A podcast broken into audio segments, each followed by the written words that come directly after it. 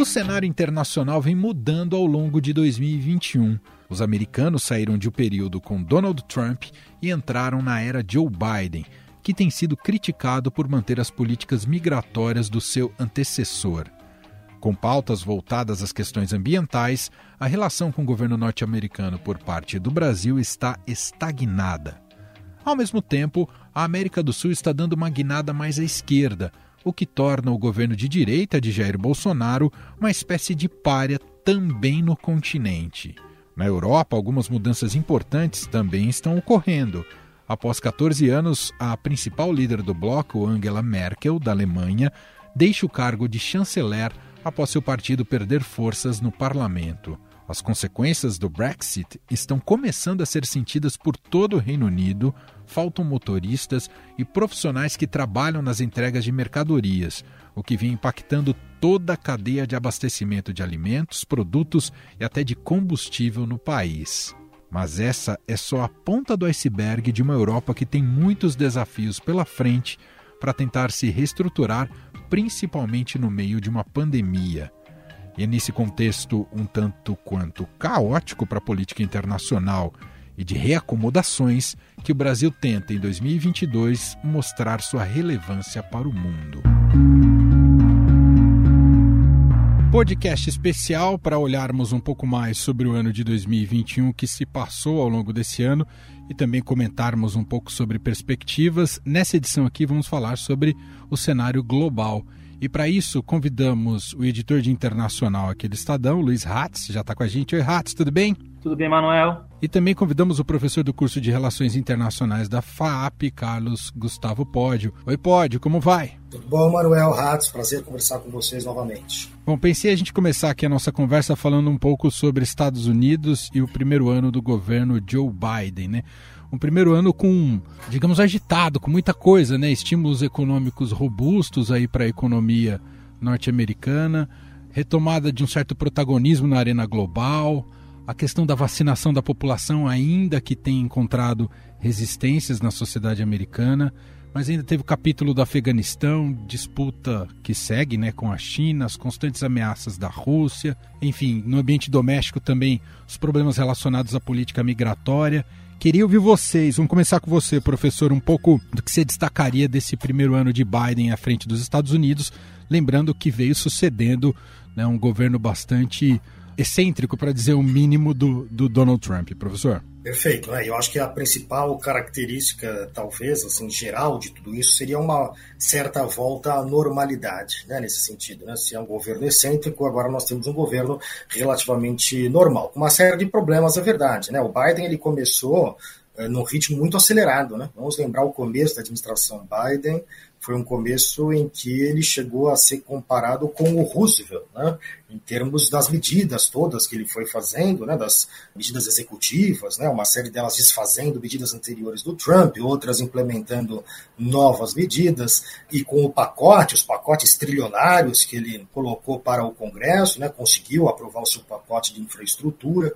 Então ele chegou com uma agenda muito acelerada. Me parece que a equipe dele já estava muito uh, certa daquilo que gostaria de fazer. No entanto, claro, como a gente sabe agora, ele passou a encontrar alguns obstáculos. Né? Acho que esses obstáculos vêm tanto de erros da própria administração Biden, quanto de obstáculos políticos claros que são colocados. Você não simplesmente sai aprovando pacote de trilhões e trilhões de dólares no Congresso, ainda mais quando você tem uma margem muito pequena que o Biden tem no Congresso. Né? O Biden ele não trabalha com uma margem folgada no Congresso. Então você tem entre os democratas que ele tem conseguido manter algum grau de coesão, mas ainda assim, quando você tem algumas diferenças entre os democratas, isso já dificulta para ele aprovar qualquer pacote no Congresso. Né? Eu acho que o Afeganistão foi um momento que marcou bastante a administração dele. Né? Ele esperava que fosse um marco no sentido de terminar uma guerra, mas a forma que aquilo acabou acontecendo marcou muito profundamente o Biden né, e a imagem de competência que o Biden tinha. É, eu não tenho estudos claros assim que façam uma correlação, e muitas vezes é difícil fazer correlação entre uma ação de política externa e a popularidade do presidente. Né?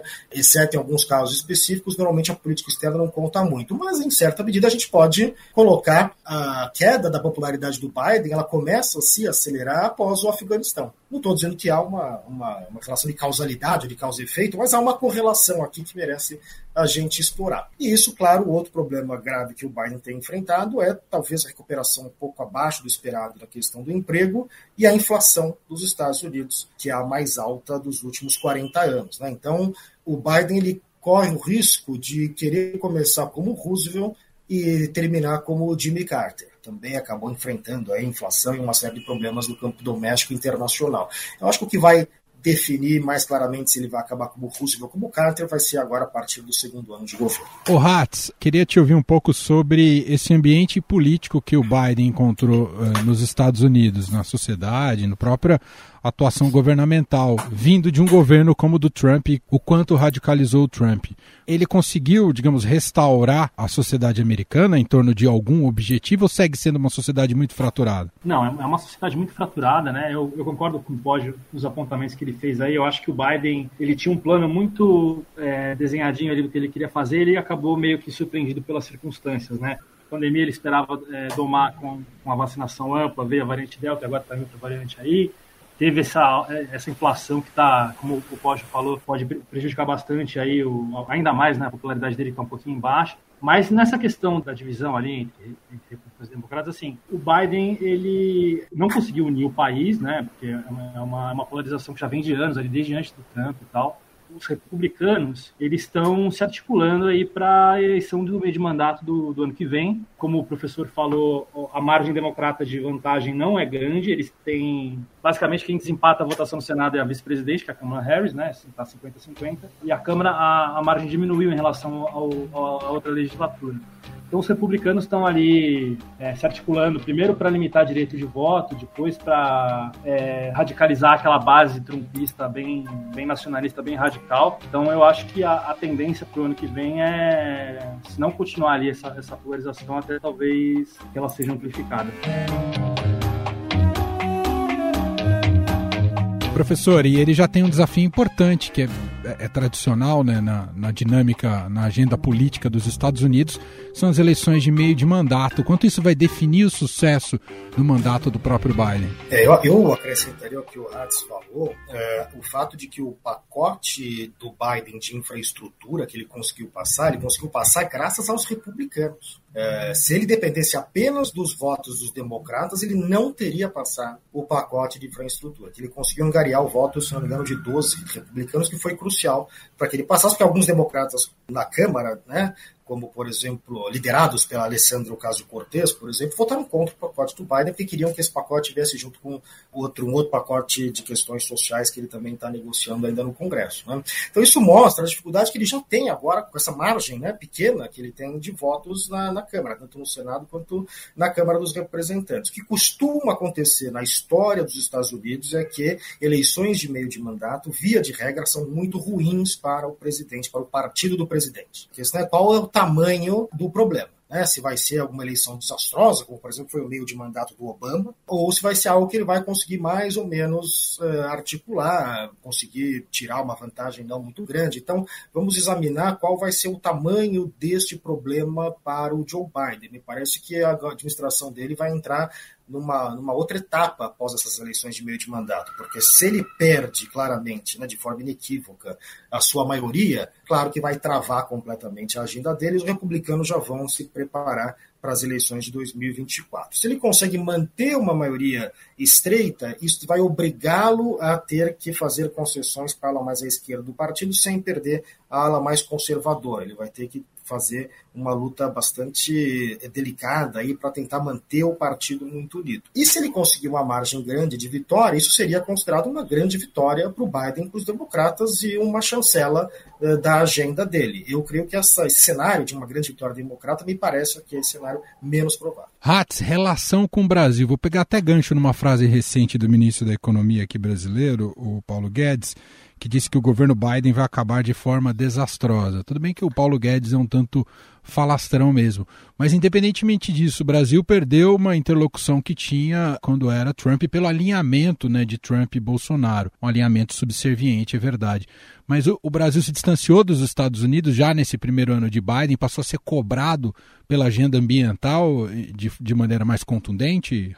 É, eu acho que a, principal objetivo da relação americana com o Brasil hoje é a questão ambiental, mas a relação assim não é boa, mas é pragmática. Assim, o Biden vê com alguma reserva ali o governo Bolsonaro, mas sabe que precisa do Brasil, principalmente na questão de, de proteção ambiental. Tiveram algumas tentativas de aproximação, principalmente é, pela mão do John Kerry, que é um diplomata muito hábil, né? É, mas, assim, é, não tem uma, um grande avanço ou um grande revés, por assim dizer. Como a gente vai ter eleição é, aqui no Brasil ano que vem, e a perspectiva, pelo menos por enquanto, que a maioria das pesquisas estão é, indicando aí para o Bolsonaro não é das melhores, eu imagino que o governo americano esteja meio em, em compasso de espera para saber com que eles vão lidar, né? Se é, uma, se é um retorno da, da esquerda ao poder, se é uma se é a chamada terceira via que vai conseguir se viabilizar e tirar votos aí da, do, do presidente Bolsonaro.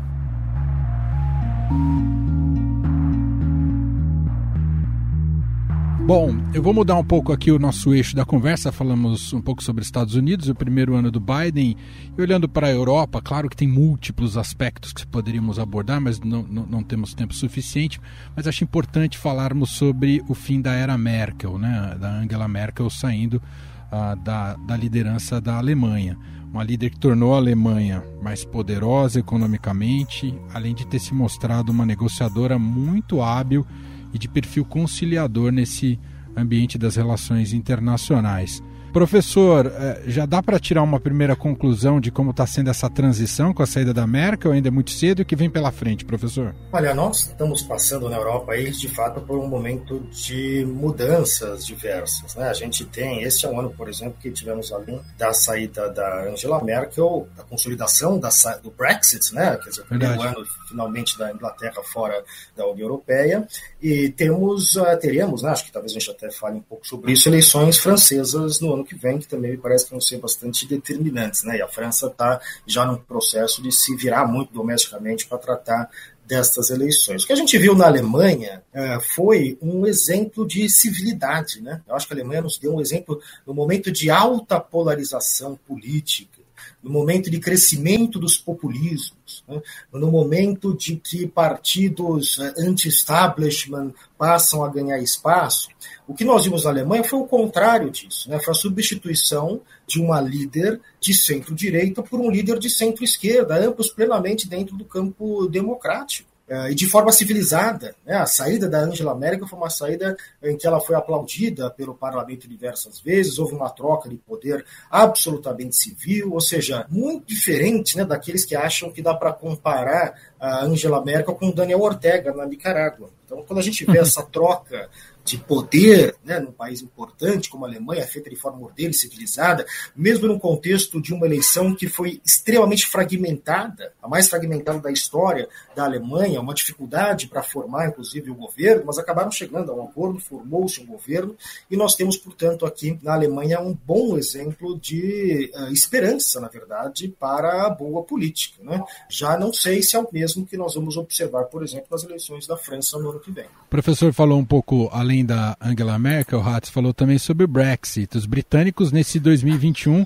já pagaram um preço, um preço importante, principalmente do ponto de vista econômico da saída uh, do bloco europeu, não é, Hatz? Pagaram, né? É, a gente viu aí no Reino Unido uma questão de, de logística, de problemas de logística grave ali na, no país, porque eh, eles imaginavam que saindo da União Europeia, enfim, ia sobrar trabalho para todo mundo, porque os imigrantes iam embora ou iam ficar sem emprego. E o que aconteceu, na verdade, é que quem as funções que eram exercidas pelo pessoal ali do leste europeu, enfim, da, da Europa continental que trabalhava na, no Reino Unido acabaram sem ter gente para preencher, principalmente, por exemplo, os caminhoneiros, né? quem faz ali esse trabalho fundamental de, de entregar enfim, bens de consumo, o, teve uma escassez de mão de obra que os, os britânicos não estavam esperando, e aí teve problema de escassez em prateleira de supermercado, enfim, de, de, farmácia, e eles sentiram meio na pele que o Brexit não era tão simples quanto foi vendido na eleição de 2016, né? Agora a situação é, deu, uma, deu, uma, deu uma amenizada, né? mas de fato não, a vida real se mostrou mais é, menos clara do que parecia quando foi votado né, a saída da União Europeia. Professor, já que estamos em terreno europeu, eu preciso te ouvir sobre a Rússia e o Vladimir Putin. O quanto ele está disposto, o quanto é bravata e quanto ele está disposto a de fato uma incursão militar, visto que sua popularidade vem caindo na, na Rússia, hein, professor? É muito difícil a gente mensurar os, as intenções do Putin. Né? Aqui não sou só eu, todas as agências de inteligência e tal têm dificuldade de entender exatamente quais são as intenções da Rússia. O que me parece, se a gente olhar uma perspectiva mais ampla, né, isso vai ao encontro, né, isso se encaixa perfeitamente da visão mais ampla que o Putin tem das relações internacionais. Né? Por um lado, ele vê, do ponto de vista macro, o fim da Guerra Fria como uma tragédia geopolítica e, portanto, um dos objetivos da política externa do Putin é desfazer o legado do final da Guerra Fria. É, isto inclui, é, notadamente, parar a expansão da OTAN, né, a aliança militar entre Estados Unidos e Europa, que se expandiu para o leste europeu e incorporou muitos países que eram da órbita de influência soviética durante a Guerra Fria. Né?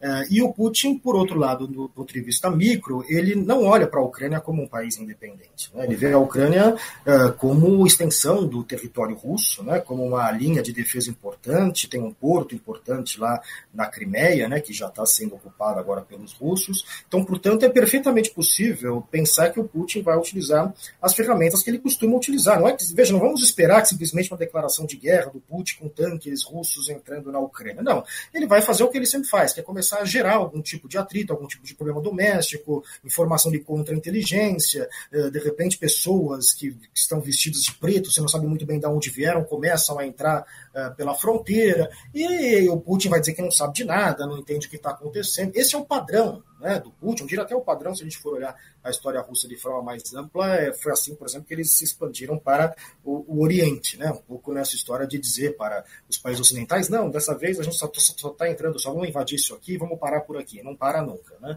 Olhando do ponto de vista amplo, é perfeitamente possível esperar uma ação do Putin na Ucrânia. Né? A questão é se os países do Ocidente, notadamente os Estados Unidos, vão ser capazes de comunicar de forma efetiva para o Putin que qualquer ação vai ter uma reação. E aí o Putin vai caber a ele fazer análise de custo-benefício. Né? Quais são os custos que ele vai ter se ele invade a Ucrânia perto daqueles benefícios que ele enxerga. O professor falou na, na dificuldade em decodificar o que as intenções do Putin, Hatz. Em que medida isso também se aplica à situação da China nesse atual momento? E o quanto ela caminha a passos largos para de fato superar os Estados Unidos do ponto de vista de liderança econômica e até de protagonismo global, Hatz? Eu acho que os chineses são muito mais pragmáticos do que os russos, né? Assim, o, a China ela tem um plano e ela vai executar esse plano de maneira muito clara, em benefício próprio. Assim, a, os chineses economicamente já são uma uma potência, devem passar os Estados Unidos aí nos, nos próximos 10, 15 anos. Tecnologicamente, o avanço deles é, é notável. E claro que isso militarmente é, acompanha também, né? Agora, o Biden, já no começo do mandato, ele já tinha definido essa relação com a China como uma prioridade da, da política americana, né? a contenção da China. Ele esperava da Rússia uma, uma relação um pouco mais civilizada, né? E aí o, o, Putin agora com essa, com essa história da Ucrânia está fazendo barulho. Mas eu acho que a, a questão chinesa é muito mais clara, assim. É, eles querem se colocar como superpotência ali no Pacífico. Tem dados alertas quando os Estados Unidos fazem aí seus movimentos, por exemplo, aquela, aquela história da Austrália do submarino nuclear, mais apoio a Taiwan os chineses estão respondendo de uma maneira um pouco mais é, dura do que costumavam responder, né, agora sob o comando do Xi Jinping. Então eu acho que tem essa diferença aí, os chineses são muito mais explícitos no que eles têm como planos para eles.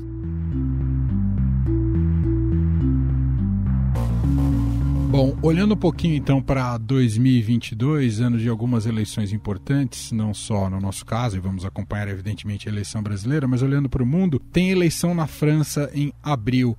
Macron terá facilidades ou dificuldades para buscar sua reeleição, professor? Olha, não creio que o Macron vai ter facilidade, não. Né? A aprovação do Macron ela anda bastante baixa. Né? Neste momento, ele está em primeiro lugar nas pesquisas, mas porque a partir das eleições regionais né, deste ano na França, a, a Le Pen começou a cair. Né? Temos, temos alguns sinais aí de queda da Le Pen. A Le Pen estava na frente, um pouco à frente do Macron nas pesquisas, e agora começou a cair. Agora nós temos, mais recentemente, a ascensão uh, de uma nova figura, né? que é a Valérie Pécresse, que tem subido muito nas pesquisas. Ela é uma conservadora mais tradicional do que a Le Pen, né? mais ou menos que se alinha aquilo que é a direita tradicional francesa, né? ao contrário da, da Le Pen, que vem um pouco fora né? dessa direita tradicional, e, portanto, há agora uma disputa importante para ver quem vai para o segundo turno. Veja, se a gente tiver na França o segundo turno entre Macron e Pécresse, uh, nós teríamos uma situação bastante uh, relativamente confortável na França, na medida em que não há nenhum candidato muito extremista indo para o segundo turno. Agora tem sempre o, o fantasma da Le Pen, né? o fantasma uh, que permanece. Se a Le Pen vai para o segundo turno e de repente consegue uma vitória, aí nós temos uma situação bastante delicada na França e na União Europeia como um todo. Tem o Zemur também, né, professor, que é um outro extremista de direita ali que está tirando o público da Le Pen. É. É, me parece também é, impressionante o caso do francês, o caso da esquerda, né? O PS não consegue Isso. viabilizar ali um, um, candidato competitivo. Sem dúvida, né? A gente tem, é, desde é, da, das últimas eleições, onde o partido praticamente sumiu na França, né? Não se conseguiu colocar, desde que Hollande saiu da presidência, não conseguiu, com o Partido Socialista Francês, não conseguiu uh, colocar um nome importante. Hoje, o um nome uh, mais importante na esquerda francesa do que do Partido Socialista é o Mélenchon, né? Uh, Mélenchon, que é mais da extrema esquerda francesa. Né? Então, o que mostra aí que a esquerda francesa está meio perdida, né? Então, em busca de uma certa reorganização, mas a gente vê também sinais aí de fragmentação na direita, né? Com Zemmour, esses candidatos todos que andam surgindo, o que deve, talvez, repetir o padrão que nós vimos, em certa medida, na Alemanha, que é uma eleição muito fragmentada, né? Nenhum candidato obtendo muito mais do que 25% dos votos, né? que é um pouco o cenário que a gente viu em 2017. 2017 foi uma eleição fragmentada, né? Entre o Macron, o Le Pen e o François Fillon. Então, acho creio que a gente não deve ter algo muito diferente disso. A grande questão é saber quem é que vai para o segundo turno com o Macron. Aqui na América Latina tem eleição uh, na Colômbia muito em breve, é isso, Ratz? É, Colômbia tem uma eleição presidencial ali no, no final, no, no, meio, perdão, do, do ano que vem. É, o Ivan Duque deve buscar a reeleição e provavelmente o Gustavo Petro, que foi prefeito de Bogotá, deve ser o rival dele pelo lado da esquerda. E é interessante que o caso colombiano, muito por conta da questão da guerrilha, a esquerda nunca teve muita força né, na Colômbia. Mas dessa vez parece que o Petro está um pouquinho mais bem colocado do que historicamente é, é, a, esquerda teria chance. Né? E o Duque fez um governo meio mais ou menos, né? enfim, teve, teve o problema da pandemia, teve denúncias aí de, de violência policial, o acordo da, das Farc teve essa dissidência da, da, guerrilha agora que não respeita o acordo, então vamos ver como vai ser a questão na Colômbia, mas uh, pode acontecer surpresas aí. Só para fechar aqui a nossa conversa, queria ouvir um pouco de vocês sobre como é difícil falar em sair da pandemia, porque vem surgindo as variantes, mas muito se se discutiu sobre a capacidade ou a falta de cooperação no mundo, e especialmente dos países mais ricos, para justamente a superação da pandemia, quando há uma desigualdade tremenda na questão da, da vacinação. E, e, tem ficado claro que não adianta o próprio país estar super bem vacinado se tem outro que não está. E isso pode ser um celeiro de novas variantes. É utópico ou os países mais ricos foram negligentes de fato? Pode? Saber, Manuel, que essa é uma, é uma pergunta complicada, né? Porque se você for olhar, por exemplo, alguns dados de países africanos, muitos desses países eles têm uma resistência em relação à vacinação. Tem casos diversos de países que devolveram vacinas porque a questão acabou não sendo de disponibilidade de vacina questão acabou sendo ou de vontade das pessoas se vacinarem ou de logística de vacina, que é uma outra coisa também bastante complexa. Né? Então, isso é um tema muito complicado. Eu acho que uma questão que vai ficar claro nesse pós-pandemia é que o mundo não vai voltar a ser o que era antes da pandemia. A pandemia pode passar, mas as transformações ensejadas né, pela pandemia do campo das relações internacionais, no campo diplomático, as questões que foram evidenciadas, eu acho que as tensões, principalmente entre Estados Unidos e China, que pioraram bastante nesse período, é, a demonstração demonstração, muitas vezes, de que países desenvolvidos nas, nessas emergências eles olham primeiro para si próprios, né? Eh, e depois para fora, se tiver tempo. Essas questões todas vão permanecer uh, nas relações internacionais e devem levar a algum tipo de rearranjo. Né? É muito cedo ainda a gente para ver que rearranjo vai ser esse, mas certamente a gente deve esperar algumas mudanças, assim como tivemos mudanças nas nossas vidas pessoais, né, com questão de, de trabalho remoto, né, coisas que acabaram avançando de forma bastante evidente. Eh, no campo da política internacional também me parece que nós temos um antes e depois da pandemia. O que não necessariamente, né, Rates, é para melhor, são mudanças, talvez algumas para melhor, mas nem todas, né, Rates? Não é, as mudanças a gente não tem muito como prever, né? Um exemplo disso, por exemplo, na economia, essa questão do, das cadeias de suprimento e do, do aumento dos preços é uma coisa que ninguém estava contando, quer dizer, é, a gente esperava que a, com, com a vacinação a vida ia voltar razoavelmente ao normal, e aí começa a subir preço de combustível, começa a subir preço de, de alimento, tem essa questão dos semicondutores que está em falta também por uma questão de econômica. Então, assim, a gente meio que tem mudanças que a gente não estava muito contando, né? O próprio caso das variantes, eu acho que os, os países ricos subestimaram esse risco, sabe? É... Ah, veio a, veio a gama, veio a delta, pô, beleza, agora vacina todo mundo, e aí aparece essa Ômicron com 200 mutações na, na coroa do coronavírus, quer dizer, é meio complicado, né? Sem dúvida. Muito bem, quero agradecer aqui para esse bate-papo muito bom, agradecer ao professor para a gente dar um olhar né, sobre o mundo em 2021 que vem pela frente 22, agradecer ao professor do curso de Relações Internacionais da FAP, o Carlos Gustavo Pódio. Obrigado, viu, professor, participar mais uma vez aqui com a gente. Obrigado, Emanuel, Ratz, um abraço a todos os ouvintes. E agradecer o Luiz Hatz, editor de internacional aqui do Estadão. Obrigado, Hatz. Obrigado, Emanuel. Obrigado, professor. Um abraço a todos.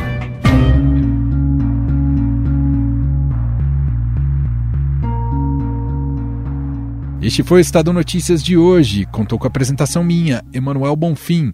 Na edição, produção e roteiro, Gustavo Lopes, Jefferson Perleberg e Ana Paula Niederauer. A montagem é de Moacir Biasi.